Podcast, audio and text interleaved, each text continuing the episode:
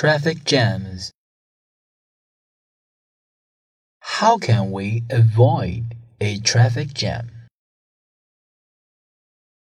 Is the road ahead blocked? There is a lot of traffic on the roads. There are traffic jams everywhere. The traffic is very heavy now.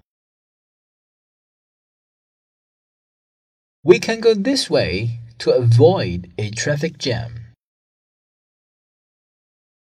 We'll be alright if there are no holdups. Buses are crowded in the morning.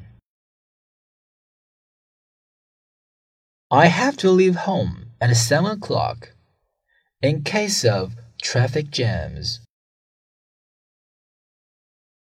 It takes more time in rush hour. The car hasn't moved for nearly half an hour. The traffic is moving at a snail's pace. It's always the rush hour at this time of day. We met the traffic jam.